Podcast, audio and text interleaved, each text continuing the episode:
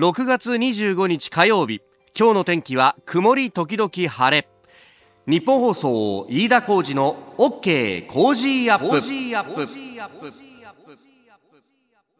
朝6時を過ぎました。おはようございます。ニッポン放送アナウンサーの飯田浩二です。おはようございます。ニッポン放送アナウンサーの新行市佳です。ニッポン放送飯田浩二の OK コージーアップ。この後8時まで生放送ですあの昨日ですね夕方、まあ、夜にかけてあの取材でで、えーこの有楽町の日本放送からですね日比谷の駅でこう乗ってでそこからあの六本木の方に行ったんですけど、はい。まあ街歩いてると結構警察官の方がいるなという感じでね。ええ。ええ。であの23人で警らしてたりとか、あるいは交差点の真ん中のところに立って交通整理をしてたりとか結構警察官多いなという感じで、い、よいよですね G20 が近づいてきていると。そうですよね。いやこれやんの大阪じゃんって話なんだけど、うん。実はあの東京でもまあ付属のイベントとまでは言わないんですけれどもまあなんといってもですね世界中からそのお国家指導者たちが集まるということで、まあ、あの会談を東京で設定するというような場面もあるのかやっぱ東京もねあのロッカー使えなくなってますね。あそうですよね。駅の、うん。あと駅のゴミ箱とかも封鎖されてるところあるかな？ありますあります。ねえ、ちょっとお我々の生活にもあ影響出るんだなと。で、あの大阪のね死者の人が上京してきてたんで聞いたらいやーできるだけ早く来た方がいいよと。結構移動は時間がかかるし、いろんな規制がかかるからねと。なるほどと思ったんですが我々もですね木曜日の放送が終わってから、えー大阪に向かいまして、はい。金曜日は、えー大阪にあります日本放送の関西支社から放送と、えー G20 の様子を取材してまいりますのでぜひお聞きいただければと思うんですが、はい。一つ問題なのはですねえ木曜日から行くんだよねで金曜日も放送終わってからそのまま取材だよね。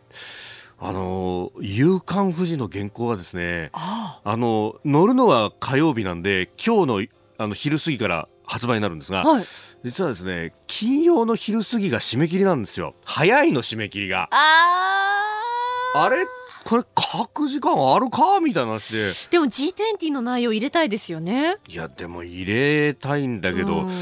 入れるとなるとさ、、はい。いつ書くよ金曜日か？うわ。結構ギリギリ。なんかさいつもあの金曜日ギリギリに書くのが多分俺ダメなんだなと思ったんで、え木曜日に書いてるんだよ。でも木曜日じゃ G20 始まってもいねえもんなと。そうですよね。何書こうかすごく困っててね。まあ締め切りもあるんでこうどうしようかと思いながら今悩んでるところなんですが、はい。紙媒体といえばですねう。ん新業アナウンサーもはい。いろんなところに進出してまして何これ？あテレビブロス？はい、あの昨日発売になりましたテレビブロス8月号という雑誌にですね、うん。あの見開きカラー2ページで、マッスルレディオの取材をしていただきました。ちょっと待った。はいマッスルレディオでしょ？はい あの、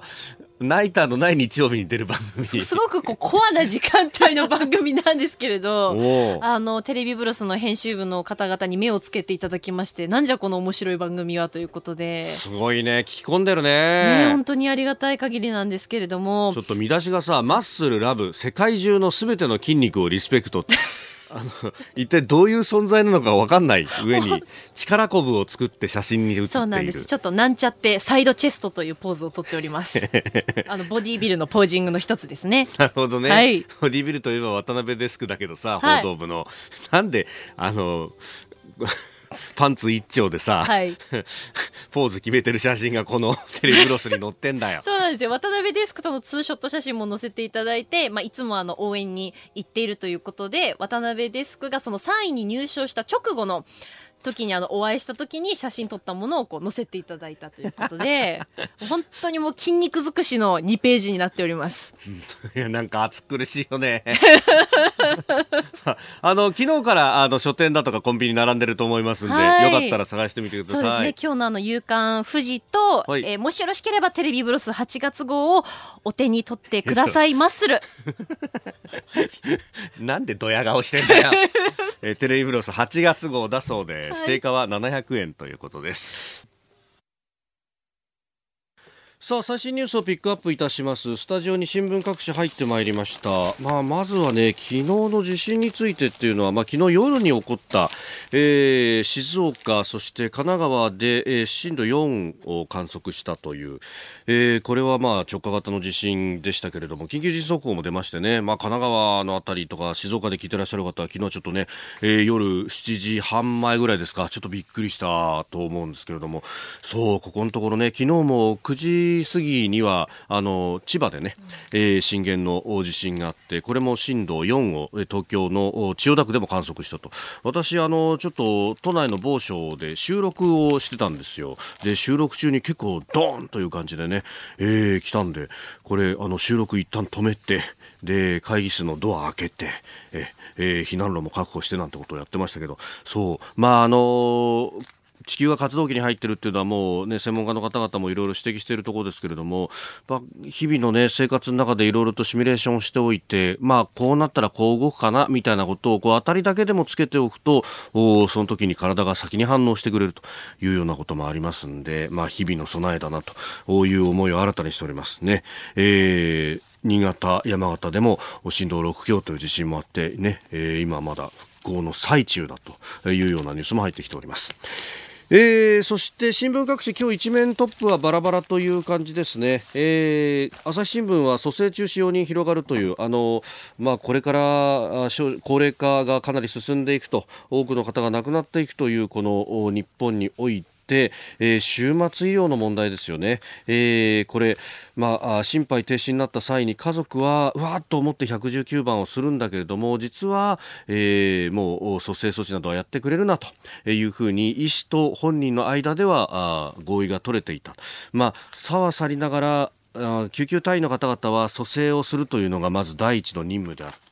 でそれをやらないと任務を怠ったということになってしまいますので、えー、そこでのせめぎ合いと、まあ、これあの、ねえー、東京都医師会の方々にいろいろお話を聞いていて、まあ、その事前に、えー、どういったあ亡くなり方までしたいのかっていうのを紙に書くなりあるいは家族とこう相談するなりっていうのは、まあ、医師会の方々もこれ進めているところで。でそこにかかりつけ医の方が入ることで、まああの最終的な確認をこう救急隊員が例えば電話をするというようなところでもスムーズにいくんじゃないかというような提言もされていました、えー、毎日6時15分過ぎモーニングライフアップのゾーンでお話を伺っております、えー、それからねもう一つだけ気になる記事というかこれ面白いなと思ったのが日本経済新聞がですねデータの正規というこれあのコラム的な記事をずっと載っけてるんですが一面の肩のところですね、えー、今回はまあ世界が実験室と GAFA と呼ばれる Google、Amazon、Facebook、Apple、まあ、この辺の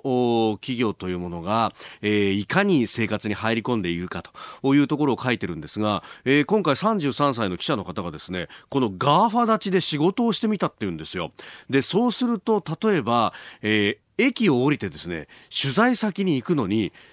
スマホの地図が使えないと。いうことになると、一体どこなんだえ、え、ここの住所っていうのはこの駅前の地図によるとここなのかみたいなのをこうやらなきゃなんないんですごく大変だとか、あるいはこう取材の前に調べ物をするんでも図書館に入って資料首引きになるんですけど、これがですね、あの検索サイトで調べるのと違ってもう一個一個本を読み出してっていうとすごく大変だと、えー、代償は生産性が3分の1になることだったと、まあ、この記者の方の実感として、えー、書いているんですけれども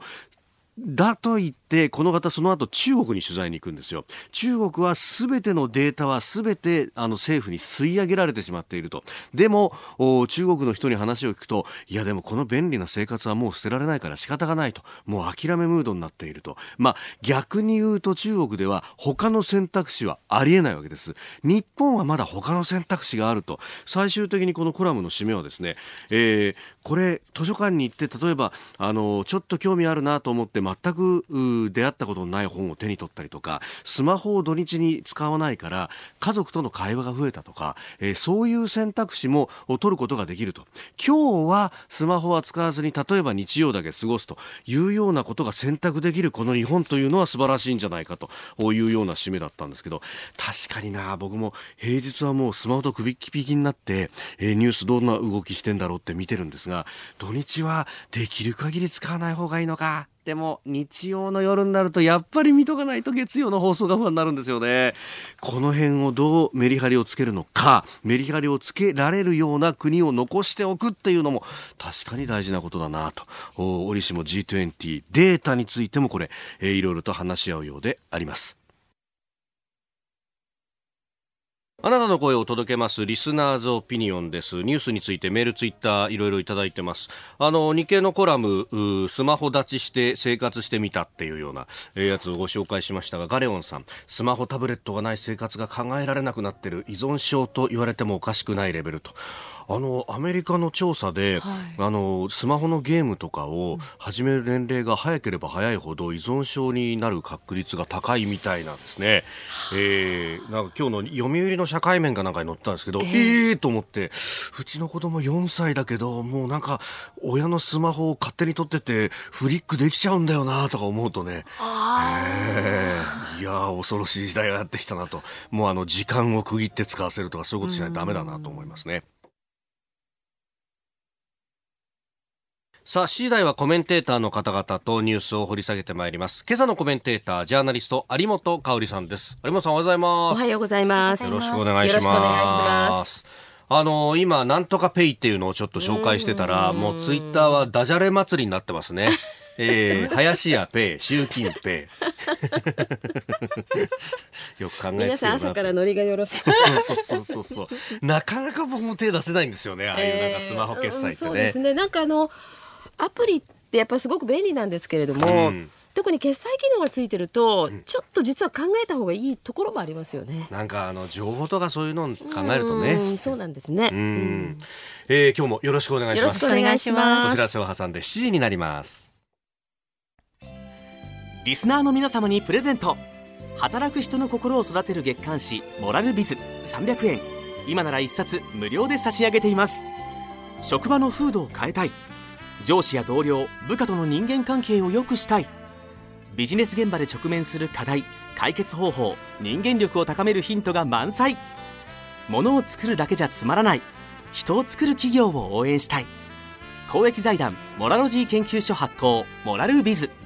詳しくは日本放送飯田浩司の OK コージーアップホームページのバナーをクリック。モラルビズ！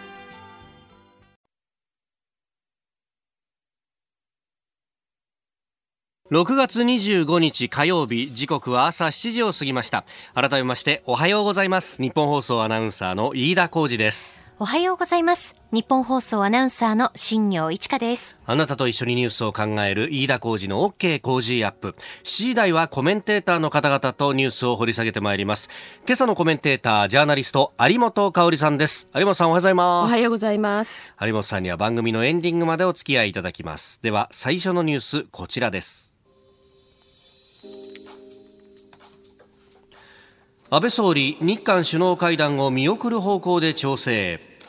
安倍総理大臣は28日今週の金曜日大阪で開幕する G20 首脳会議に合わせた日韓首脳会談の開催を見送る方向で調整に入ったと複数の政府筋が昨日明らかにしました。えー、理由としてはいわゆる元徴用工訴訟をめぐる問題について、うん、えー、日本が受け入れ可能な解決策を韓国側が示していないため。というかあれやる方向だったんだっけそもそもってね。そうですね。あのたまたま先週ですねえーと、私が出ていますあのネット番組「虎ノ門ニュース」という番組あるんですけれどもそこにあの佐藤正久外務副大臣がお越しくださいまして、はい、まあ、この日韓関係についてもずいぶん長い時間を割いてお話をいただいたんです。うんうん、ただその時にですね私がもうあの G20 で韓国とのその首脳会談はやらないという方向ですよねと言ったらその時点ではちょっとこう苦笑されながら、はい、いや今まだ正式に決まっていないというた、うんうん、あの状況ですとおっしゃったんですけれどもね、はい、でもやっぱりあの言葉は随分選んでおられましたけれども、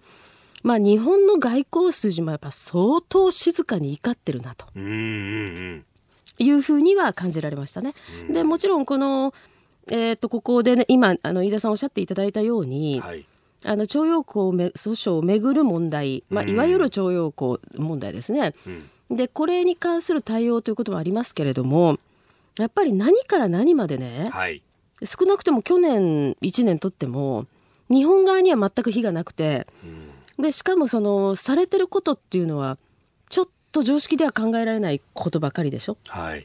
で特にねその例えばあの自衛隊の哨戒機に対するその韓国のねあのレーダー照射の問題、はい、これも結局、うんなんかうやむやにされちゃってそのままっていう状況なんですよ。そうですよね、うん、で今後ねその例えば3マイル以内に近づいたらどうのこうのなんてことを言ってるけれども、うん、それも敵国扱いということですかと。うんうんだからこれほどまでのそのスタンスになっているのに首脳会談っていう状況ではないですよね。はい、うん。まあいくらなんでもっていう感じ、そうですね。まあこっちとしてはねいろいろとこう、まあこうしたらどうかっていうような、うん、まあ、ある意味、うん、ボールは投げてるのに結局返してこないわけですもんね。そうなんですよね。ですから、まあ、これはね、もう致し方ない対応で、えー、今後もその韓国との関係に関して言えば、まあ、いわゆる緊張的な関係が続くというのに、まあ、こちらも日本人もねみんな慣れないといけないねという状況だと思います。まあね、結構こう遺憾の意みたいなものが出て、うんうん、でそれだけだとっていう、うん、まあ、国民の方の怒りがなかなかこれだと静まらないぞっていうねそうねそういう議論もされてましたよね。えー、それはそうですねそれからやっぱりあの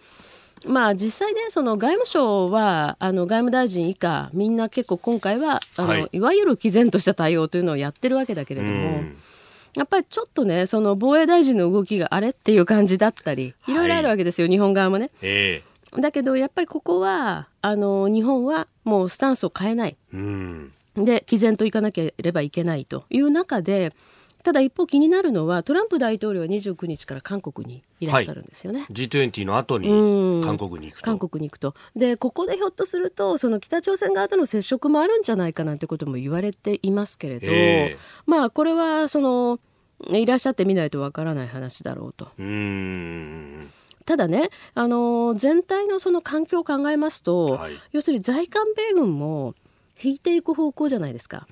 でどうやらその聞いたところによると、えー、ソウルにいた米軍の関係者っていうのはずいぶん南の方にやっぱ退避してるそうですよね。おすでにうん、これは何を意味するかってことだしそれから相当数が帰国されてますよね。うんですからそういう意味でねもうその朝鮮半島の南側つまり韓国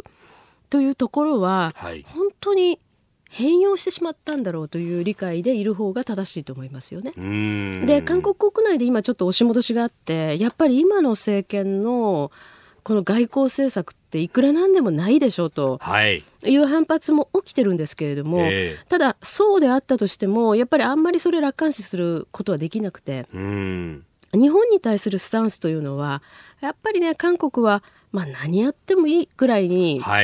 思ってしまってたところあると思うんですよね。ですからやっぱりそれはむしろ正常な軌道に戻すためにも日本側がここはもうしばらくその、まあ、冷たい対応あるいは、えー、っと小野寺元防衛大臣が言ってたように丁寧な無視っていうんですかね、はい、これ結構な期間続けるって必要があると思いますよね。おはようニュースネットワーク。東京有楽町日本放送キーステーションに全国のラジオ局21局を結んでお届けいたします時刻は7時11分を過ぎました。おはようございます。日本放送アナウンサーの飯田浩二です。今朝のコメンテーターはジャーナリストの有本香里さん。取り上げるニュースはこちらです。野党内閣不信任決議案提出へ最終調整。国会の会期末を明日に控え昨日野党5党派での幹事長初期局長会談が行われ立憲民主党は他の野党に対して今日内閣不信任決議案を提出することを提案しましたえー、一方、野党側が先週提出した安倍総理に対する問責決議案は昨日午後の参院本会議で与党などの反対多数で否決されております。はい、さあ、今日が山ということになるのか。そうですね、まあ、最後にして、まあ、山なんでしょうけれども、えー、まあ、内閣不信任案をその出すような出さないようなことをぐじゅぐじゅやっていたでしょ、うんうん、で、まあ、一応出すんでしょうけれども、はい、腰が引けてますよね明らかに。これで解散って言われちゃったらばやっぱり野党はどうしようっていうところがあるんだと思いますね。はい、で可能性としてそのこの内閣不信任決議案を出して、はい。それに対して解散だという可能性はもちろんゼロじゃないわけですけれども、で自民党側の幹部もそれをこうね牽制して匂わせてますけどね。はい。しかしもうほぼやる可能性はないんじゃないかなと。でその理由はですねあの参議院のその選挙、まあ、いずれにしてもあります、はい。でこの参議院選挙に関してですね少し前に、え。えーまあ、自民党は常にそれはやってるんですけれども、えー自民党なりのお世論調査というのかな、あのテレビのようなその、まあ、マスコミ各社がやる世論調査とはちょっと違って、はい。もうちょっとその選挙のための、まあ、どのぐらいその得票できるかというものを全国でやったらば、まあ、参議院選挙それほど大きく負けないという結果が出たはい。と同時にですね。でそれは結構いろんなところで言われてるんですけど一方衆議院の選挙を合わせてやったらどうなのかという調査もしたそうなんですよね。はい。これ意外に厳しい結果だったと。いうのがあるようなんですね。それでまあ大方の人がいや総理はそのダブル選挙をやろうとしてるんじゃないかって随分言ってましたけれども、うん現実そう甘くはないんだろうという見通しが出てきたためになるほど。やっぱり見送ったと。でただまあこれはですねその現状のまま選挙を仮にやったらっていう前提での調査ですから、はい。例えばこれにその消費税の問題なんかを絡めてうん例えば増税の凍結だとかねもっと思い切ったことを仮に歌った場合ははい圧勝する可能性だってあるわけですよ。うーん。でもそこまではやっぱりその財務省とかいろんなところとのお対応というのかな、はできないということで今回見送ったと思うんですね。ただねやっぱり私はここでね2つ大きく考えなきゃいけないことがあると思うのは、はい。飯田さんね今回のこの半年続いた通常国会ですね、はい。なんか記憶に残ることあります？つまりねええ。ああやっぱりこれはねその日本の今後の進路を左右する議論だったなとかね、あるいはああやっぱり私たちも真剣に考えなきゃいけないなとこうインスパイアされるようなそんなあの議論ってありました？うーん、まあね、なんかもう、6月、5月ぐらいから開店休業みたいな状態にでしょ？それでなっね。やっぱりその北朝鮮の問題それかはいらそのどんどんやっぱりまあいろいろ問題が大きくなっているそのええ米朝の対立ですね、うん。それから中国は相変わらず海洋あたりではやりたい放題のことやってるわけですね、はい。日本に入ってくるその中国公船の数というのはどんどん増えているわけですよ、はい船も大きくなってる、まあ、こういうことももう全然あってなきがごとしでしょう。国会で問題にされた記憶が私ないんですよね、きちんとね。ね。うん、それから消費税のことだって、はい大きなその観点からね要するにその日本の景気は今後どうなるんだっていうようなことを議論したこともない。社会保障についても同様ですね、ん2000万円の問題でギャーギャー言ってたけれどもそうなんですよね。本当にじゃあ日本の社会保障どうするのかって議論もやらないまま、えそして加えて憲法の議論を結局一歩も前に進めませんでしたねこんんな国会だったらねやらなくていいですよ本当にえ。まあ、1日何億っていう金がかかるわけですよね。開くだけでね。そうそうでね去年のねあの国会中には、まあ、来年の通常国会では、はい。えーまあ、時間ができるので、うん。憲法議論も先に進めるんだと与党側の幹部も言ってましたけれども、はい。結局やらないまま終わりましたからん。私はこれはやっぱり与党側の国会対策にも相当問題があると言わざるを得ないと思いますね。ですから、まあ、今回ダブル選挙は見送られるにしても、はい。やっぱり今年しかるべきタイミングの時に解散総選挙をすべきだというふうに思います。ただまあ今年はその大城祭とかね、はいい、あのいろんな大事なスケジュールもありますから、ええ。やっぱりそれをお無事にね終える流れとともにやっぱり解散総選挙っていう選択肢を私たちに与えてほしいというふうに思ううし、ーん。それから今後の政局ってことで言うと、はい。やっぱり私は消費税増税を予定通り進めるということになればね、え国民のその気持ちというのかな。それはやっぱり今まで6年間かなり、えー底堅く、えうん。あの安倍政権を支持してきたこの層にもかなり影響すると思いますね。マイナスの意味で。まあ、経済ってものはかなり大事というか、ね。それが動機で、こう、うん。まあ、消極的であっても、政権を支持っていう層は、特に若い人なんか多いと思うんから。そうなんでよね。ですすよね。若い人はもうほぼそれだと思いますね。うん。ですからその例えば夏の間に、まあ、仮に外交でかなりの加点があったとしても、はい。それでは選挙には勝てないと思うし、うん。それから求心力生まれませんよね。うん。でその経済なんてものはなんておっしゃる方もいるけれど、ええええ経済力っていうのは国力そのものですからね。いや、そうですようん。ね。で若い人が、まあ、少し前みたいにね、あの大学出ても仕事がないみたいな状況に逆戻りするようであってはいけないし、はい。まあ、いずれにしても消費税を上げれば、うん、景気はやっぱり足踏みする、あるいは場合によっちゃちょっと後退するということを、役人自身がもう覚悟してるっていうんですから。うん。ね、あの骨太方針まとめたりなんかする、はい、この関係の中で各役所のまあ人たちがですね感覚としては要するに10月に消費税上げたらその後やっぱり景気が後退する可能性があるからっていうことを織り込んだ形で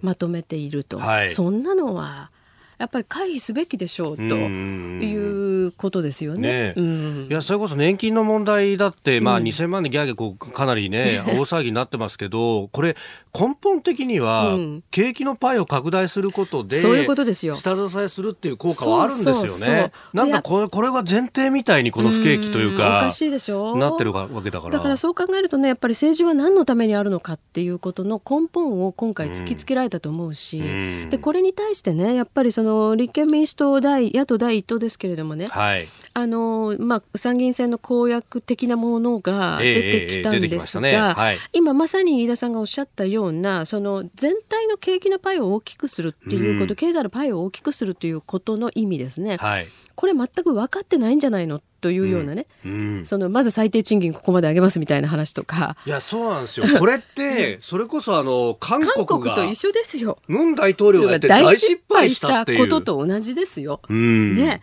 だからその我々思わず今声が揃っちゃったけれども だからこういう選択肢しかない、でやっぱり国会でろくに議論もできない、はい、議論できないのは要するに政局にばっかり頭がいってるからなんじゃなくって、勉強してないんですよね、巷をも見てないんですよね、みんな。だからこういうふうな国会であっていいはずもないので、はい、私はやっぱりできるだけ早い機会の解散総選挙っていうものを望みますね。そこで政策議論もしてもらえればいいんですはいそうですね、うん、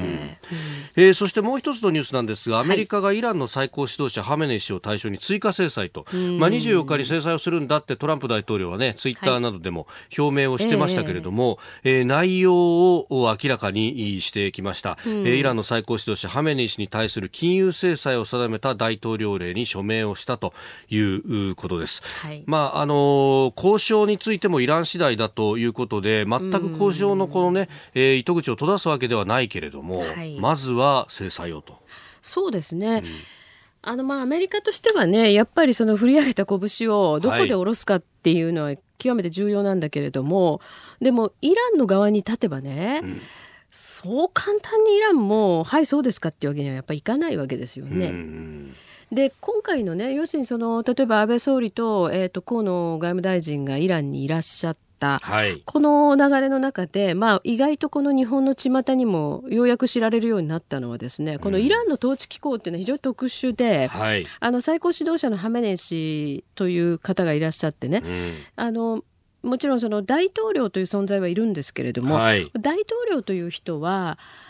そのいわゆる大統領制の国の首相みたいな権限ですよね。行政のトップ、うん、はい、行政のトップ。で外交もやるんですけれども、はい、でも軍だとかねそう実力組織に対する統帥権はないわけでしょ。だからあのそれはハメネイ師があのお持ちである。だけどハメネイ師ももうすごくその独裁者みたいなことではなくて、うん、こう専門委員会とかねそういうところから諮問を受けていろんなことを決めていくという、まあ、体制にある。さなおかつもう一つちょっと日本人が理解しにくいのは、はい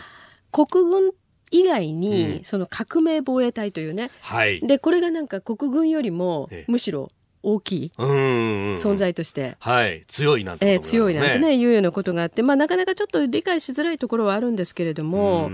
あのアメリカもねこのイランの存在そのものを全否定しようという話ではなくて、はい、核合意っていうぼやっとした、この政治的な合意これをもうちょっと強いものに書き換えて、はい、トランプ印にしたいっていうところだと思いますよ。ですからもうちょっとつばぜりは続くんだろうけれども、はい、まあどこが落としどころになるかっていうところ日本としてはよく見極めないといけないですね。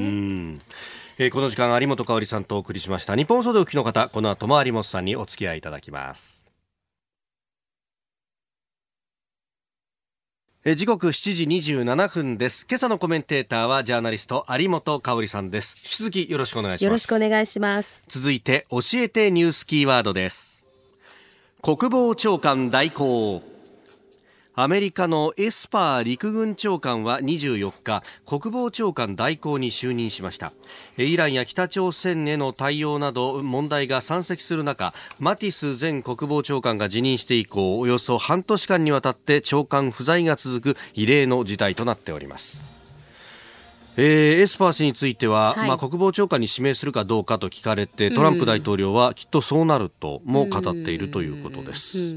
うんうんまあ、あの長官に就任するのはね、これは国防長官に限らず、はい、あの議会、えー、上院の承認が必要になってきますけれども、うん、まあ、この人に関して上院がとやかく言ってということもあまりないかもしれませんが、ただやっぱりその国防長官が不在であるということの状態をずっと続けるのはいずれにしてもよくないですよね。えー、うん。まあ、マティスさんがね、去年の終わりぐらいにばばばっとやめた後っていうのはね。あのもうやってらんねえみたいな感じだったわけですけれども、確かにただねそのマディスさんのような本当にその軍のプロですね、はい、まあ、こういう人から見るとトランプ流っていうのはあまりにもこうめちゃくちゃだというふうに見えたのかもしれないけど、はいただある意味筋は通ってるところもあるなと私は感じたりするんですよね。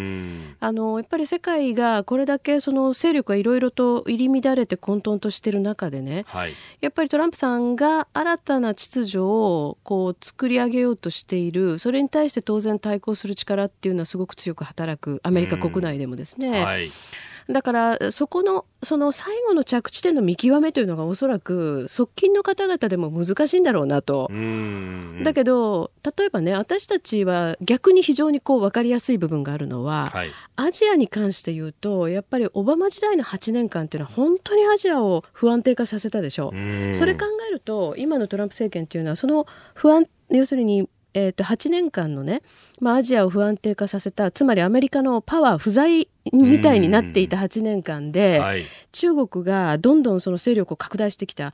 これを押し戻そうとしてくれてるわけだから、はい、まあ、歓迎って言えば歓迎ですよね。あのインド太平洋戦略、はい、まあ、新たな改定されたものが6月の頭に出ました。ね、ね。えー、あの価値観の話をして、でそのためにで中国に関しても共産党政権という名指しでっていうね。そうですね。これは非常に大きいしでこれとっても意味のあることでね、うん、本来だったらどうして前の政権はやらなかったんだろうっていうふうに思ったりするぐらいのことだと思うんですよ。はい、それから例えばその人権というようなことに関しても非常に強く当たってるじゃないですか。はい、でややもするとこういうことを一つの材料にして、はい、いろんな軍事的なアクションをまあ、起こしかねないなって思わすぐらいのその力をこう込めていろんなメッセージ発してらっしゃいますよね。はい、これはとても正しいと思うんです。でそういう中であの前のね国防長官代行のシャナハンさんっていうのは割合に一生懸命おやりになってたようにお見受けしたんですけれども、えまあ、残念ながらなんかその DV 報道ですかね、その家庭でのことっていうのかな、うん、それが問題になって、まあ、辞めざるを得ませんでしたと、はい、いうところで新たにエスパーさんが、えー、国防長官代行に就任される。で、うん、まあ、このままおそらく国防長官になるんじゃないかということなんですけどね、はい、どっちにしてもそのトランプさんの考えているその世界をどういう方向に持っていきたいかということですね。でアメリカが何もかもそういうふうに引っ張る時代じゃないっておっしゃる方もいるけどやっぱりアメリカっていう一つの大きなパワーの、持ってるその方向性がどういうところに行くのかっていうことが見えないと、はい、やっぱり世界はより混乱しますよね。でその中でそれを共有できる人と一緒にその、まあ、あの軍事的な面ですね、安全保障の面をやっていける、まあ、こういう体制だったらいいんじゃないかなと思いますね。でも日本もさ、はい防衛大臣ちょっと考え直した方がいいんじゃないですかね。そこと官邸の齟齬みたいなものがね。参議院選挙終わったらそこだけはちょっと何とかすべきじゃないかなと私は思いますね。え今日のキーワード国防長官代行でしたさあ、メール、ツイッター、ニュースについて様々いただいておりますが、こちらは、ゆういちさん55歳、川口市の方です。メールです。えー、G20 金曜から開幕、米中問題、イラン、香港など、これだけ外交問題山積みの中で行われる G20 ってのも珍しいですよね。うん、有本さん、一番注目されてるのはどんなところですか？えっとね、私はね、あの、プラスチックのなんとかとかどうでもいいと思ってるんですよ、実は。なんだかそれがね、いろいろ出てきますけど。なんでそんなものを議題にするんでしょうねって話なんですけれども、やっぱりあの中東の情勢ですね気になるのはね、はい、それともう一つは、うん、あの今回ね具体的に議題にしてないけれども、はい、やっぱりねこの海の安全っていうことだと思いますよ。はい、これものすごく実は重要になっていてで日本にとっては本当に極めて重要ですね。うん。あのその日本で私たちが今日常生活している中でさまざまな輸入品ってあるじゃないですか、はい、海の向こうから来る原材料もあればエネルギーもあれば、うん、製品そのものもあるわけですし食料品もあるけれどもこれね99.6%がうん、あの海で運ばれてくる、うん、船で運ばれてくるっていうところですよね、はい、これを考えると日本にとってはこれ極めて重要ですね、うん、はい時刻7時44分です。お送りしております日本放送飯田浩二の OK 工事アップ。お相手私日本放送アナウンサー飯田浩二と新業一華がお送りしています。今朝のコメンテーターはジャーナリスト有本香里さんです。有本さん引き続きよろしくお願いします。よろしくお願いします。ます続いてはここだけニューススクープアップです。この時間最後のニュースをスクープアップ台湾の世論調査独立について半数が支持。台湾の民間シンクタンク台湾民意基金会が24日発表した世論調査によりますと台湾の将来について独立が良いと答えた人がおよそ半数にわたる49.7%で現状維持が良いの25.4%や中台統一が良いの13.6%を大きく上回りました。去年9月の調査では独立は36.2%でした。ということで、一気に、まあ、13、4%独立が上げてきたとい。うことなんですが、えツイッターなどでもいろいろと指摘をいただいております。三つさん。はい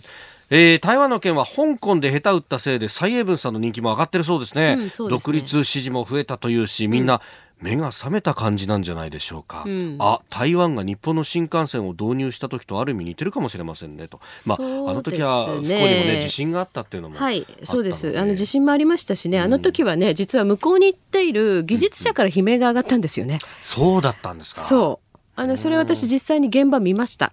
でまあでもそれはねちょっと今時間がないんでお話ししませんけれどもこれねあの台湾のこのシンクタンク今あの、ね、読んでいただいたようにその前のと前回の調査では36.2%だったのが今回半数ぐらいまで上がったっていうわけでしょ。でこれは結局日本にとってはまあ非常にいいことであると同時にそれだけこの地域の情勢っていうのはやっぱり本当に緊迫してるっていうことの表れだと思いますね。はい、で香港で、えっと確か今週もまた大きなデモが予定されてるんですよね。はい、26日 G20 の直前にと。そうですよね。はい、であのまあ本当にねあの香港の人たちのもう本当切なるこの、うん、願いというのか祈りというのかねまあこういうものがどういうふうにこう今後なっていくのかっていうのは私たち本当に注視しなきゃいけないし、はい、やっぱり応援したいと思いますけれどもね。うん